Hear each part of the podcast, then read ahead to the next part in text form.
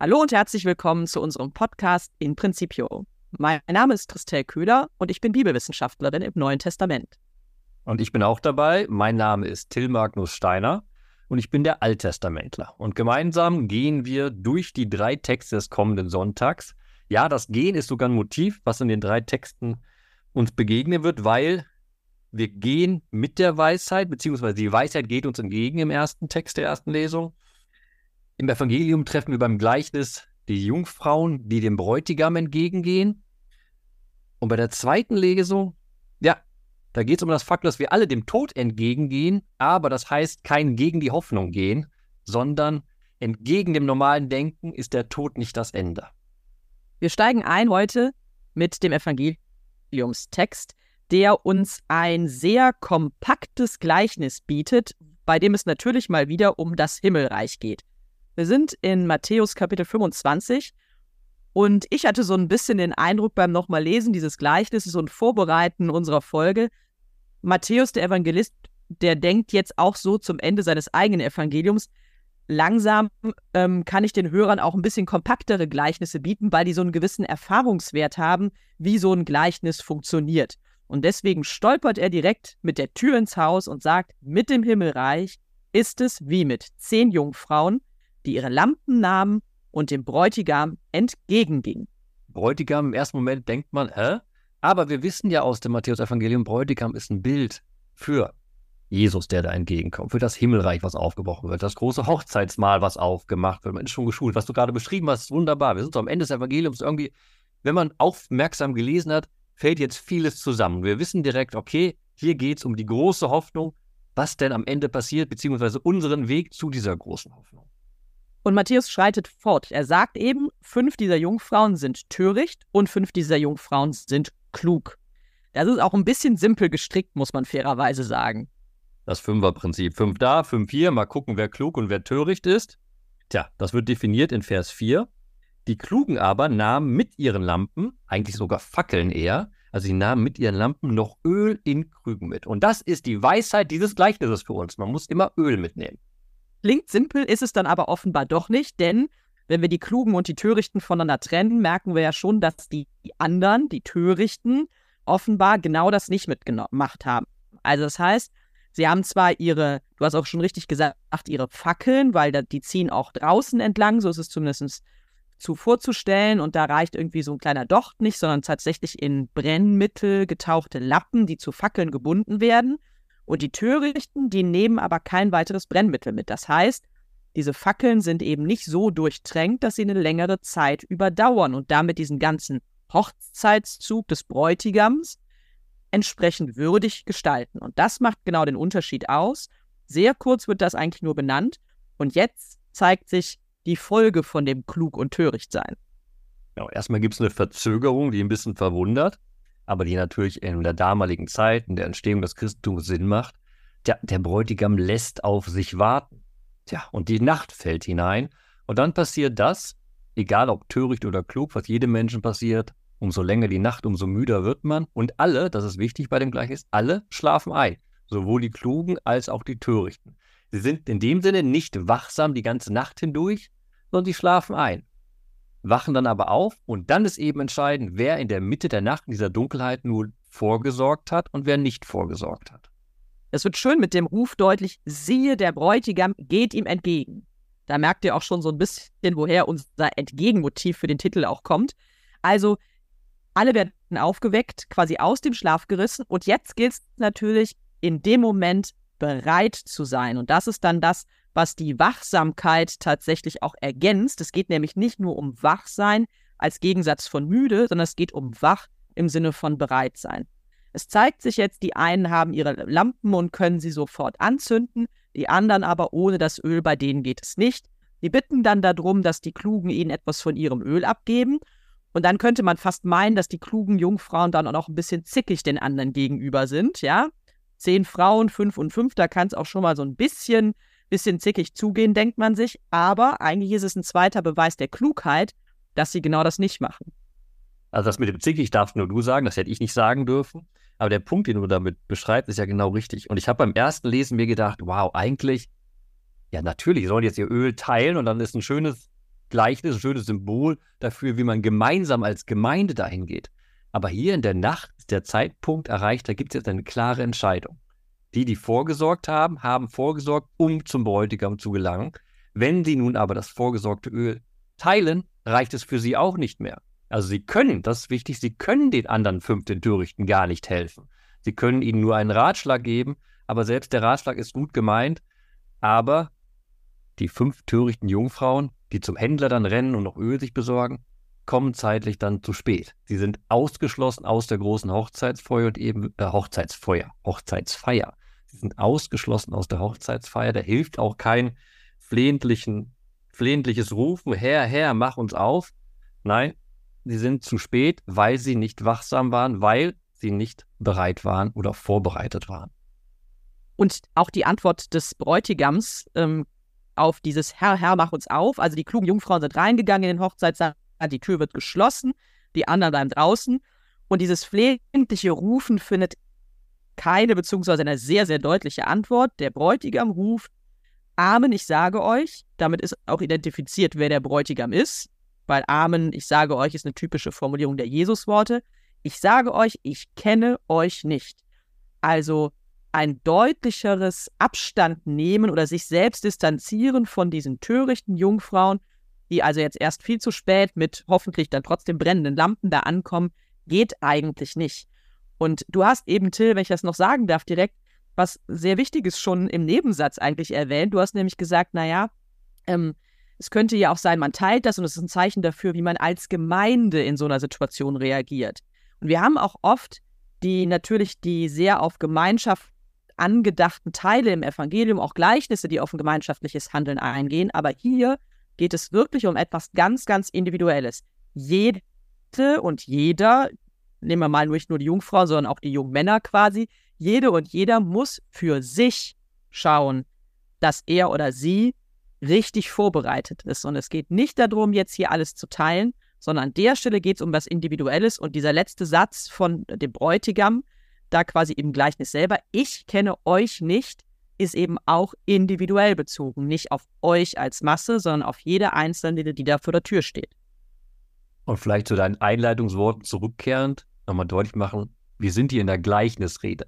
Also natürlich, wenn wir über Öl reden würden, Öl könnte man vielleicht teilen, Öl könnte man sagen, so. Aber Öl steht ja für etwas. Genauso auch die Lampe und die Nacht, das steht ja für etwas. Jetzt können wir lange darüber reden, was die Möglichkeiten sind. Ich biete einfach mal eine Möglichkeit an.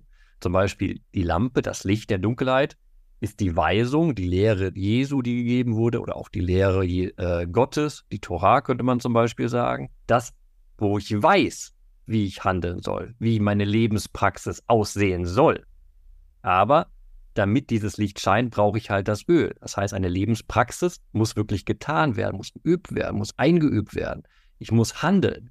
Und eben dieses Handeln entsprechend der Lehre, das ist nichts, was ich teilen kann. Da funktioniert dieses Ölteil nicht mehr und dieser kleine Kritikpunkt, den ich vorhin gesagt habe, ach, wie, wie schön wäre es, wenn wir als Gemeinschaft alles teilen und gemeinsam auf dem Weg gehen.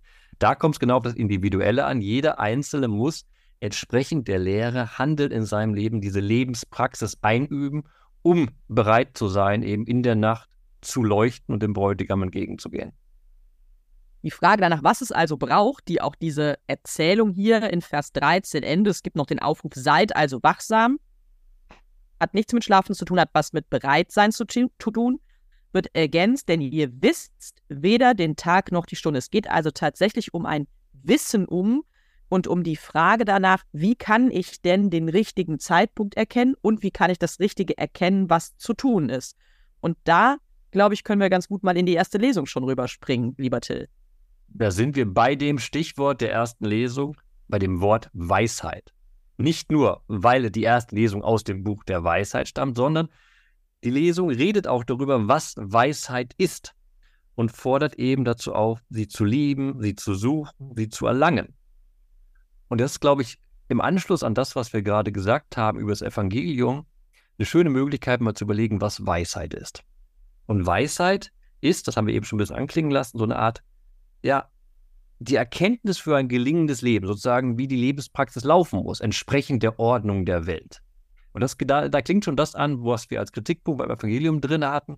Es geht eben nicht um ein reines Wissen. Es geht nicht um Intellektualität oder Intelligenz, sondern es geht darum, etwas zu verstehen und dementsprechend, entsprechend dieser Ordnung, die man einsieht, zu handeln und so seinen Lebensweg zu bestreiten.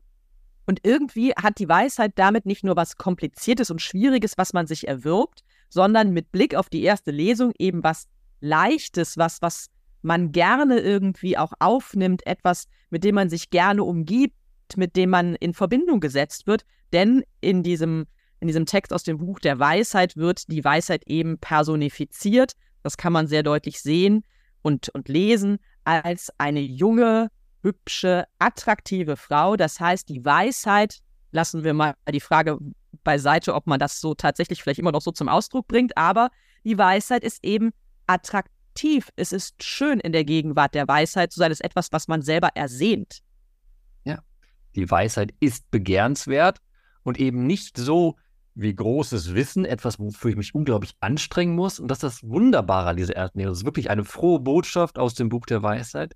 Dieses Begehrenswerte, was man doch so dringend braucht fürs Leben, ist nicht nur zugänglich, sondern geht einem entgegen. Ja, sie geht wirklich, oder vielleicht liest er mal vor, ich brauche es ja gar nicht weiter zu erklären, das steht so wunderbar in Vers 16 in der Lesung. Liest es vielleicht einmal ganz kurz vor für uns, Christelle.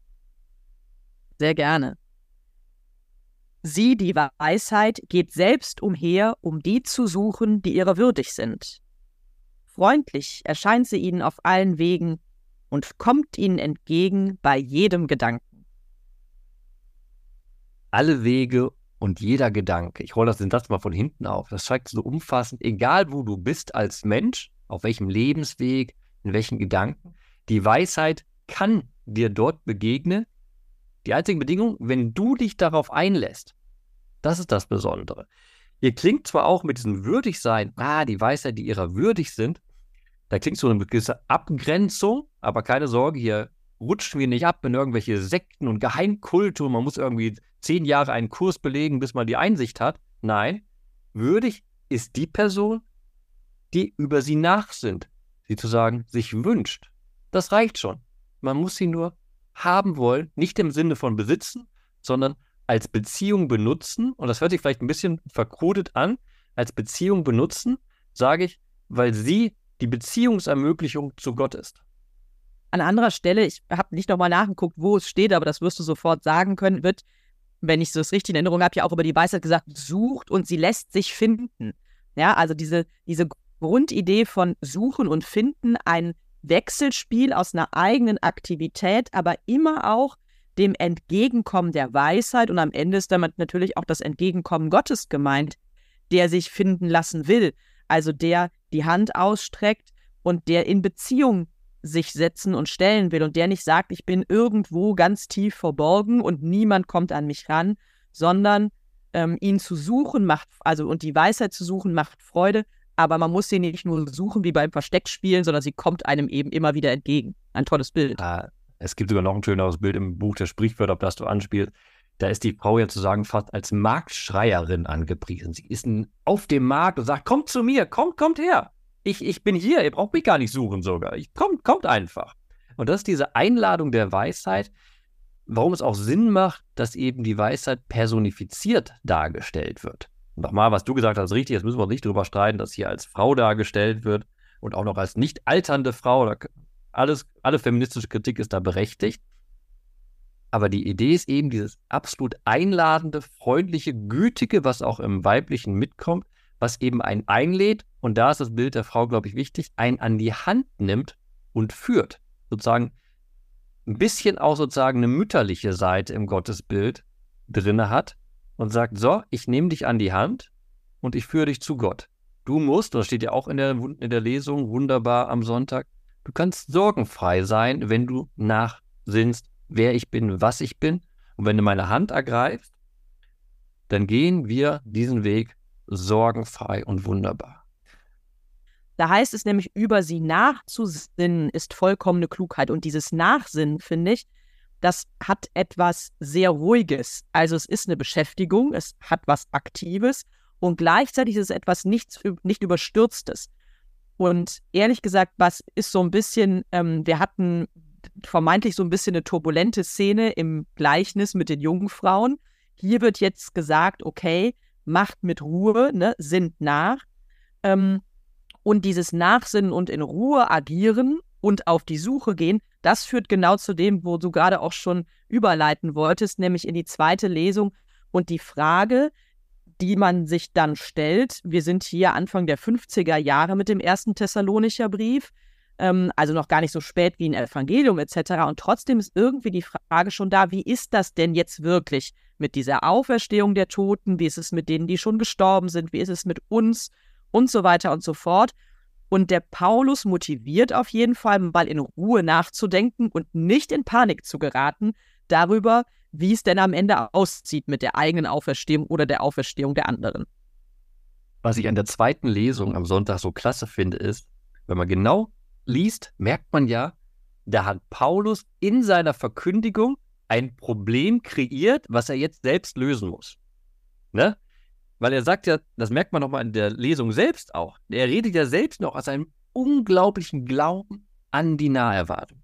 Hier, wir hören am Sonntag, sagt er, wir, die Lebenden, die noch übrig sind bei der Ankunft des Herrn. Er geht also stark davon aus, dass er das noch als lebender Mensch erleben wird.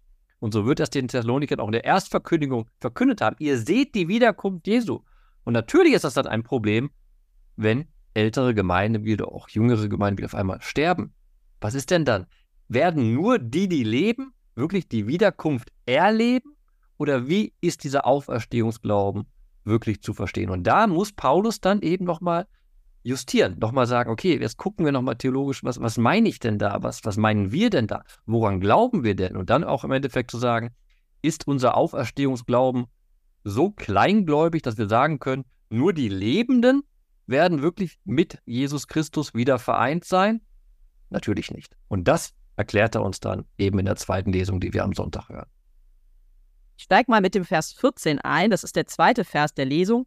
Da heißt es, und das ist eigentlich der große Ausgangssatz, das ist im Prinzip die These, von der wir denken müssen. Denn wenn wir glauben, dass Jesus gestorben und auferstanden ist, so wird Gott die Entschlafenen durch Jesus in die Gemeinschaft mit ihm führen.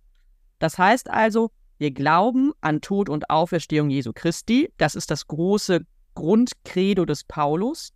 Und er sagt dann, und wenn das so ist, dann gilt das ja für alle, die an diesen Christus glauben und auch eben für die Entschlafenen, die dann in diese Gemeinschaft, die wir eben so ersehen und die der Paulus, das hast du ja perfekt schon gesagt, die der Paulus eigentlich auch als morgen kommend so ungefähr in, im, im Blick hat. Also der lebt auch total aus der Naherwartung.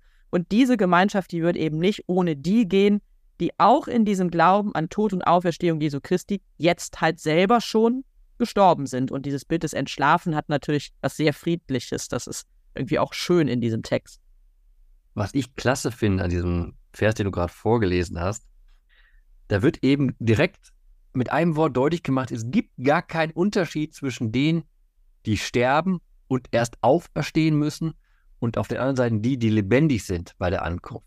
Weil er redet hier nicht darüber, dass die Entschlafenen auferstehen müssen, sondern die Entschlafenen werden in die Gemeinschaft hineingeführt. Und das genau das Verbinde, egal ob du lebst oder tot bist. Du wirst in die Gemeinschaft mit Jesus Christus hineingeführt, hinauf zu Gott.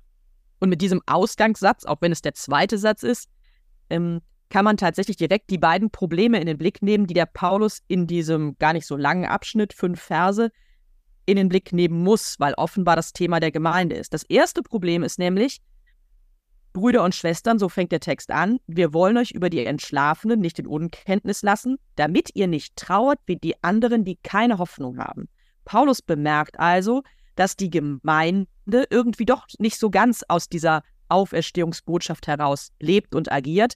Das heißt, wenn sie jemanden zu Grabe tragen, wenn sie irgendwie sich der Entschlafenen erinnern, dann ist da eben eher Trauer als Hoffnung, die zum Ausdruck kommt. Und das ist was, was den Paulus umtreibt, weil er damit, und deswegen kommt dieser zweite Satz, wir glauben, dass Jesus ähm, auf, gestorben und auferstanden ist, weil er damit in Gefahr sieht, dass dieser Auferstehungsglaube, der für ihn so wichtig ist und den er auch so massiv verkündet hat immer, dass dieser Auferstehungsglaube vielleicht gerade nicht die Durchschlagskraft haben könnte in der Gemeinde, von der er ausgeht, dass, dieser, dass er das eigentlich haben müsste. Also eigentlich muss dieser Auferstehungsglaube eine Ausstrahlungskraft haben und das ist das erste Problem. Offenbar ist es nicht so. Wenn wir einen Trauerfall haben, wenn wir auf einer Beerdigung sind, ist nicht unser erster Gedanke, juhu, da kommt die Auferstehung, wir werden Gemeinschaft wieder feiern, sondern erstmal ist der Schmerz, der Verlust, die Trauer, ja, dieses Ende, dieses erlebbare Ende einfach da. Und da sagt unser Glauben eigentlich, ja, da ist dieses Ende, aber es ist nicht das Ende. Und das ist bis heute eine theologische Herausforderung für uns, auf unserem Lebensweg, in unserer Lebenspraxis zu sagen, ja, dieses Ende ist temporär. Wir trauern, aber die Hoffnung ist größer als die Trauer. Ich finde auch gut, dass Paulus an der Stelle die Realität im Blick hat, denn er sagt ja auch nicht, ähm, setzt der die Auferstehungsfreude entgegen der Trauer, sondern er sagt, es geht um Hoffnung. Und das ist eine Haltung und eine Grundausrichtung. Eine Hoffnung bedeutet an der Stelle, wie ich finde, ähm, durchaus trauern zu dürfen, aber eben nicht abzurutschen in eine Negativität, in ein Aufgeben, in, in eine Verzweiflung, die anhält, sondern die Trauer ist ein Moment, die Hoffnung eine Haltung, die darüber hinaus auch existiert. Und das ist was, was, ähm, finde ich, diesen Satz auch so toll macht und gleichzeitig ähm, natürlich deutlich macht, der Paulus weiß schon auch, dass Trauer Trauer sein muss und man auch eben entsprechend um einen Verstorbenen äh, Tränen vergießen darf und das auch zum Ausdruck bringen darf. Deshalb ist auch der letzte Satz der Zweitlesung so klasse. Tröstet also einander mit diesen Worten. Ne? Genau das. Der Tod ist erstmal Trauer. Was man braucht, ist Trost. Man muss Trost finden. Und das keine, kein Jubelauferstehungsglauben, der da hilft, sondern die sagen, okay, den Verlust durchlebe ich weil ich Hoffnung habe oder mit der Hoffnung schaffe ich das. Genau, das eine ist diese Trauerfrage und das zweite ist die nach der Reihenfolge beziehungsweise nach der Situation der noch Lebenden, wenn denn nun der Herr also endlich kommt, um alle in Gemeinschaft mit ihm zu führen. Und dann sagt er, wir, die Lebenden, die noch übrig sind bei der Ankunft des Herrn, werden den Entschlafenen nichts voraus haben. Also wir sind jetzt quasi nicht die Ersten, die in Gemeinschaft gehen, sondern, und dann macht er das ganz schön und macht so eine Reihenfolge auf, wenn der Herr selbst herabkommt, die Posaune erschallt, der Erzengel ruft, zuerst werden die in Christus Verstorbenen auferstehen. Also die, die verstorben sind im Glauben an Christi Tod und Auferstehung als Weg zum ewigen Leben. Das sind die Ersten in der Reihenfolge. Dann werden wir, die Lebenden, die noch übrig sind, mit ihnen auf den Wolken entrückt. Es geht hier eigentlich auch nicht um ein edgy-badgy erster, zweiter, aber es geht darum, deutlich zu machen, man darf sich jetzt in der Gemeinde auch aus lauter Unsicherheit darüber, wie das eigentlich wirklich ist mit einer Auferstehung, jetzt irgendwie auch nicht was einbilden, die Besseren zu sein, weil man eben noch da ist, wenn der Herr kommt, sondern er sagt ganz deutlich, darum geht es hier eigentlich nicht, aber die, die in dieser Verbundenheit da sind und das ja auch irgendwie äh, gezeigt haben in ihrem Leben, das sind die ersten und dann folgen aber im Prinzip in einem Atemzug die anderen und alle gemeinsam werden entrückt zur Begegnung mit dem Herrn. Jetzt könnte man sagen, wow, da macht er ein sehr, sehr detailreiches Bild auf einmal auf und beschreibt das doch sehr genau. Man kann sagen, ja, sind wir hier im Mittelalter in der Diskussion, scholastischen Diskussion, wie, was, wann, wo. Nein, sind wir nicht. Wir sind hier, das fand ich bemerkenswert beim Lesen für mich nochmal, in einer prophetischen Rede. Weil ich bin beim Vorbereiten gestolpert über die Einleitung in Vers 15. Denn dies sagen wir euch nach einem Wort des Herrn. Und da folgt dann kein Ich, der Herr, sage euch das, sondern es geht direkt weiter. Wir, die Lebenden. Er redet aus der Perspektive sozusagen wie wir es aus dem Alten Testament kennen. Ein Prophet, der ein Bild entwirft und sagt, hier, das ist die Hoffnung, an die wir glauben. Aus dem Wort Gottes erwachsend, also aus dem, was uns verkündet wurde, erwächst dieser Glaube daran, dass wir wirklich, und dann malt er das Bild, damit man es begreifen kann, damit wir hinaufgetragen werden in den Himmel, damit wir entrückt werden. Dann kommen diese wunderbaren Bilder aus dem Alten Testament, die Posaune, vielleicht die Schofar eher, der, äh, die Wolke, die einen hoch entrückt, um das zu verdeutlichen, das sind Erfahrungswerte, die man aus dem Bibellesen kennt und an denen ihr euch festhalten könnt. Und es geht nicht darum, dass es genauso passiert, sondern es geht darum, dass ihr euch gewiss sein könnt, was du ja gesagt hast, sowieso. Sowohl die Verstorbenen als auch die Lebenden werden gemeinsam in die Gemeinschaft hineingeführt. Und damit hat Paulus eine tolle Brücke geschlagen. Das passiert ja auch nicht immer so, wie wir die Lesungstexte abgegrenzt haben, aber er setzt ein, wir wollen euch nicht in Unkenntnis lassen, wie das ist. Und der Appell, der aus seinen Erläuterungen folgt, ist das, was du eben auch schon vorgelesen hast. Tröstet also einander mit diesen Worten. An der Stelle ist wirklich ein Gedankengang des Paulus schön zu Ende gegangen und gleichzeitig auch direkt die Gemeinde so mit einbezogen, dass auch sie weiß, wie sie denn jetzt mit dieser Erkenntnis und dem Gedanken des Paulus selber weitergehen kann. Genau. Und wir schließen mal hier unseren Weg durch die drei Texte ab. Wir haben positiv gesehen, dass wir in der Weisheit ein Freundschaftsangebot Gottes haben. Die Weisheit, die uns an die Hand nimmt. Wir müssen uns keine Sorgen machen über die, die schon gestorben sind und ob wir erleben, ob die Wiederkunft, Wiederkunft Jesu geschehen wird oder nicht. Auch da gilt, Gott geht uns entgegen und wird uns gemeinsam in die Gemeinschaft führen.